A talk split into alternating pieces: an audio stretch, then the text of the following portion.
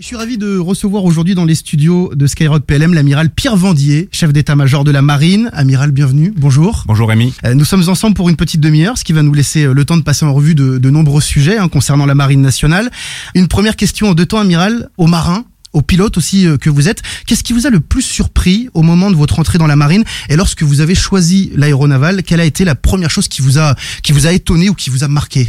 En fait, je suis rentré dans la marine pour deux raisons. C'est euh, l'envie d'aventure. On n'a pas envie d'avoir une vie de bureau. Et donc, quand on a 18 ans, on se dit j'ai envie de j'ai envie de découvrir le monde. Et donc ça, c'est ce qui m'a poussé. Et la deuxième chose, c'était euh, c'était aussi de servir mon pays. J'ai été euh, d'aventure en aventure, d'aventure humaine et d'aventure euh, opérationnelle. Et ce qui m'a frappé, c'est euh, la qualité des la qualité des chefs, la qualité des hommes. On s'est fait des vrais amis. On a des gens qui vous poussent. Alors, vous avez expérimenté l'expérience du collectif sur les bateaux, l'expérience un petit peu solitaire dans les avions, vous, vous nous avez expliqué là à l'instant. Laquelle vous avez préféré au final? En fait, euh, on, souvent on oppose euh, avion en disant on est tout seul euh, dans son cockpit, euh, du coup, voilà, alors que dans une équipe, dans un bateau. En fait, dans un avion, on n'est jamais tout seul. D'abord, il faut toute une équipe pour préparer le vol. On a des mécaniciens, on a des officiers renseignements, on a des chefs. et puis ensuite, quand on est en vol, on n'est pas tout seul. On a des équipiers. Euh, et donc on se parle parfois avec les gestes seulement, avec euh, les, gens avec qui on a briefé. On a un AWACS, on a des gens au sol. Et donc c'est aussi un vrai travail d'équipe. On débriefe ensemble. Et donc euh, finalement, il n'y a pas tant de différence que ça entre un métier d'aéronaute et un métier de marin. Ah, Il y a des vraies similitudes, quoi. Il y a toujours un petit peu de suspense, d'incertitude pour les nominations ou autres fonctions. Comment vit-on ces moments-là, vous qui êtes à présent chef d'état-major de la marine? Qu'est-ce qu'on ressent à l'idée de se dire que ça y est, on dirige 39 000 hommes et femmes? Si on m'avait dit il y a trois ans que je serais là, j'aurais pas cru. Ah oui, carrément Euh, voilà, c'est-à-dire qu'en fait, euh, il y, a, il y a beaucoup de circonstances dans la vie qui font que euh, on rencontre des gens, on a la chance de s'exprimer, et donc finalement, un destin et, et, ma, ma carrière finalement est le fruit de rencontres, d'échecs, de rebondissements, et, et donc finalement, je ne crois pas tant que ça à la manifeste destiny, c'est-à-dire que sa, sa carrière, on l'a fait au jour le jour, on, on s'implique dans ce qu'on fait, et finalement, euh, le chemin qu'on trace, c'est celui qu'on finit par être. Ça veut dire qu'aujourd'hui, la carrière que vous avez, vous la devez aussi au collectif, selon vous? Ah ouais, essentiellement. C'est-à-dire que euh, vous rencontrez des gens qui vous disent je crois en toi. C'est un prof en prépa, c'est euh, un, un chef de patrouille d'avion. un- Il y a dans ma formation de pilote, il y a deux trois fois où vraiment je me suis dit c'est trop dur pour moi, je vais pas y arriver. Euh, et euh, à chaque fois j'ai eu une main sur l'épaule qui m'a dit mais non mais non, vas-y continue. Euh, et tout, tout ça au cours de ma vie, c'est des- un peu des rencontres et des gens qui vous disent ouais je crois en toi, tu peux, tu devrais faire ça. Voilà, donc c'est une forme de, il faut se laisser coacher. Voilà. Donc euh, moi je suis très heureux d'être à la tête de la marine. Euh, je remercie tous ceux qui, qui me font confiance et en me confiant ces responsabilités. Vous savez euh, que, que, que des marins nous écoutent, mais aussi leurs familles, leurs proches, leurs amis, des auditeurs de tous horizons. Qu'est-ce qui fait aujourd'hui qu'un jeune franchit la porte de la marine en 2020 Je pense qu'il y a une sorte d'appel. Il y a un appel du large. Quand on rentre dans la marine, finalement, qu'est-ce qu'on vient chercher? On vient chercher de l'aventure, on vient chercher euh, des amitiés, un équipage, et puis on vient chercher un métier. On euh, on a une capacité à former des gens en partant de rien qui est extraordinaire. On a aujourd'hui des gens qui rentrent quasiment avec juste le bac et qui aujourd'hui sont chefs de centrale nucléaire. Ah oui, donc il y a une vraie possibilité d'évolution aussi. euh, ouais. Voilà. Et donc en fait, pour des gens qui ont faim, qui ont envie, euh, Mhm. qui euh, ont envie d'apprendre, le- les parcours sont simplement extraordinaires. Il y a combien de corps de métier dans la marine Il y a à aujourd'hui? peu près une cinquantaine de métiers, euh, donc qui vont évidemment euh, du cuisinier euh, jusqu'à, euh, je citais le chef de compartiment nucléaire, pilote de chasse, nageur de combat. Euh, les métiers, on rentre dans, un, dans, dans la marine par un métier, mais on n'en est pas, euh, on n'est pas condamné à Ouais. rester dans un métier. Il y a, il y a des, des gens qui font de l'informatique qui ont commencé comme cuisiniers. Euh, on, comprend, on comprend bien qu'il y en a pour tous les goûts.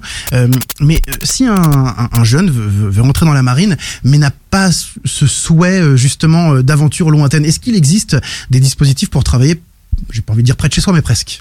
Alors, il y a, y a comme dans toute euh, organisation de cette taille, hein, on a 35 000 marins, il y a, y a des métiers à terre, comme on dit. Donc, il y a des gens qui sont plus dans des jobs d'administration très importants, euh, qui dans nos ports nous permettent d'entretenir nos bateaux, euh, d'habiller les marins, euh, de, de, de, gérer tout, tous les soutiens, les voitures, etc. etc. Donc, euh, oui, il y, a- il y en a un peu pour tout le monde. Le cœur du métier, c'est quand même de partir loin, longtemps. Oui, bien sûr, forcément. Mais est-ce que le être marin, c'est une vocation ou est-ce qu'elle peut se développer au, au- au fur et à mesure en fait du temps en exerçant?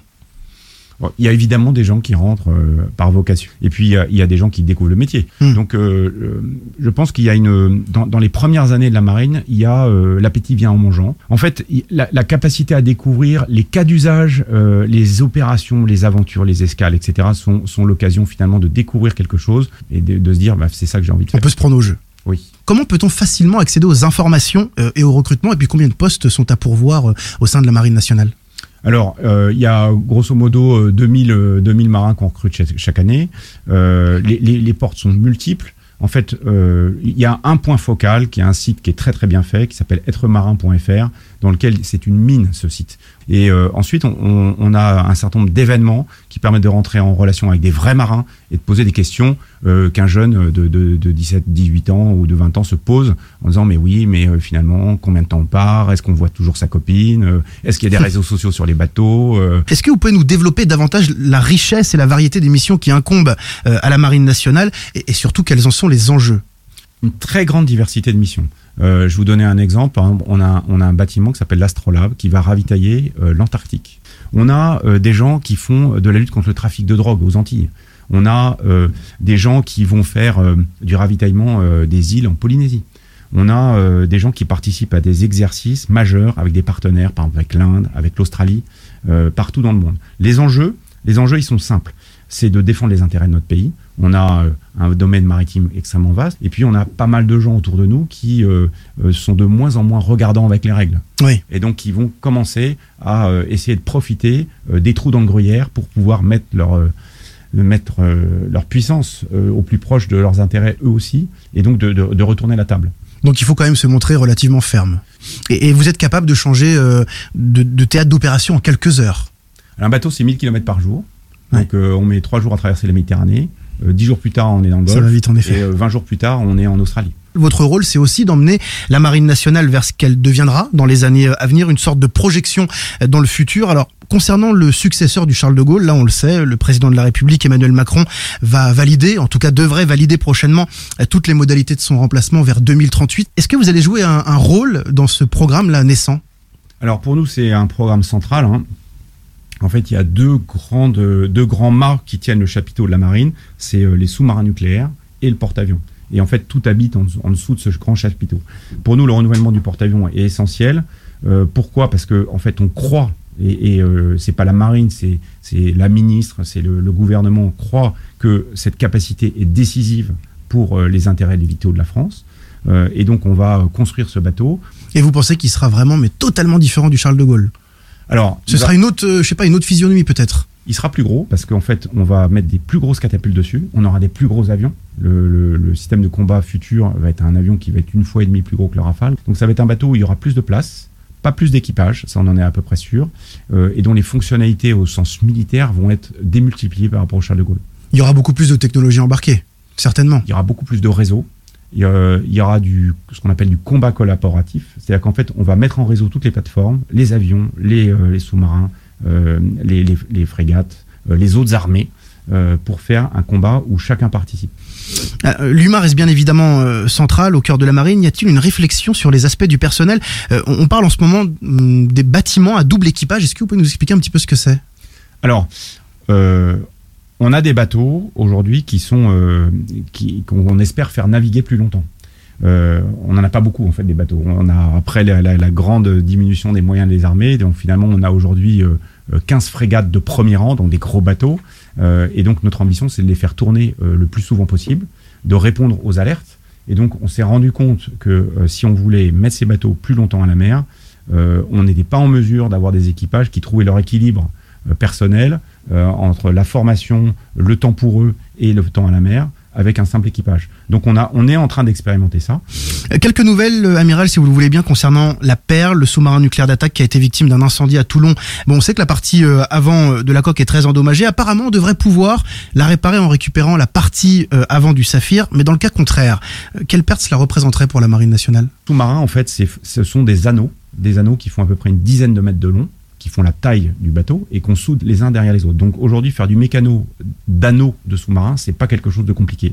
Euh, ce qu'on va faire, c'est qu'on va prendre euh, effectivement deux moitiés de sous-marin, la partie arrière de la perle, la partie avant du saphir, et donc il y a à peu près une centaine de câbles à reconnecter pour que tout ça fonctionne. Donc c'est pas très compliqué. Pour nous, pourquoi on, fait ça? Parce que euh, on attend, on va passer 10 ans à renouveler nos sous-marins nucléaires d'attaque. Le dernier va arriver à la fin de la décennie 2020.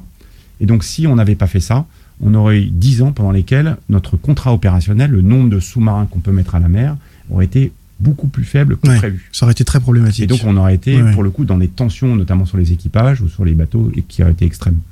Merci Amiral Pierre Vendée d'avoir été avec nous euh, aujourd'hui sur Skyrock PLM et d'être euh, bah, d'avoir répondu à nos questions hein, dans, dans nos locaux. C'est pas toujours facile d'expliquer euh, tout ce qui se passe autour de l'armée et de la marine. Vous l'avez fait avec brio. Merci et à bientôt.